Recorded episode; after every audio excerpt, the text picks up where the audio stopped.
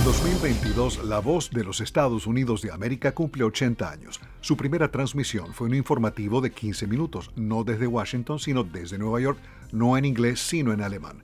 Era 1942, estábamos en plena Segunda Guerra Mundial y la voz de los Estados Unidos de América ayudó a contrarrestar la propaganda nazi. Estos son algunos de los sonidos y hechos noticiosos que se han escuchado a través de la voz de América en ocho décadas.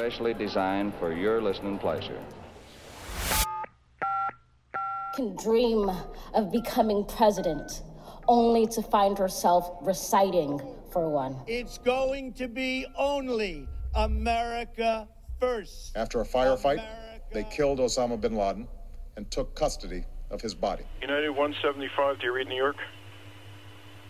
I think an airplane just plowed into the city. I they did. Uh, uh, the World Trade Center hit the top. No, another one. We just saw another one do it. Another one? Yeah. Welcome to the Voice of America in Spanish. Amigos oyentes de América Latina, estas son las noticias más importantes de las últimas horas. El presidente. I did not have sexual relations with that woman, Miss Lewinsky. Isn't it ironic?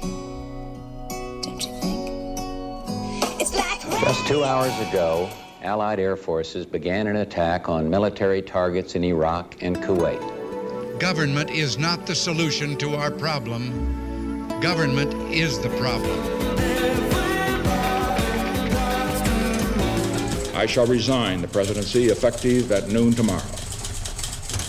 Vice President Ford will be sworn in as president at that hour in this office. It's one small step for man. In that sense, missiles in Cuba add to an already clear and present danger.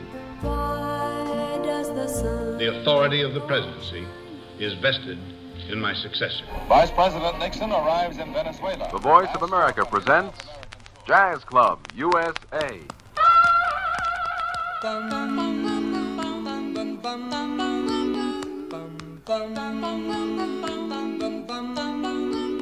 Mr. Sandman, world will note that the first atomic bomb was dropped on Hiroshima. This is the voice of America.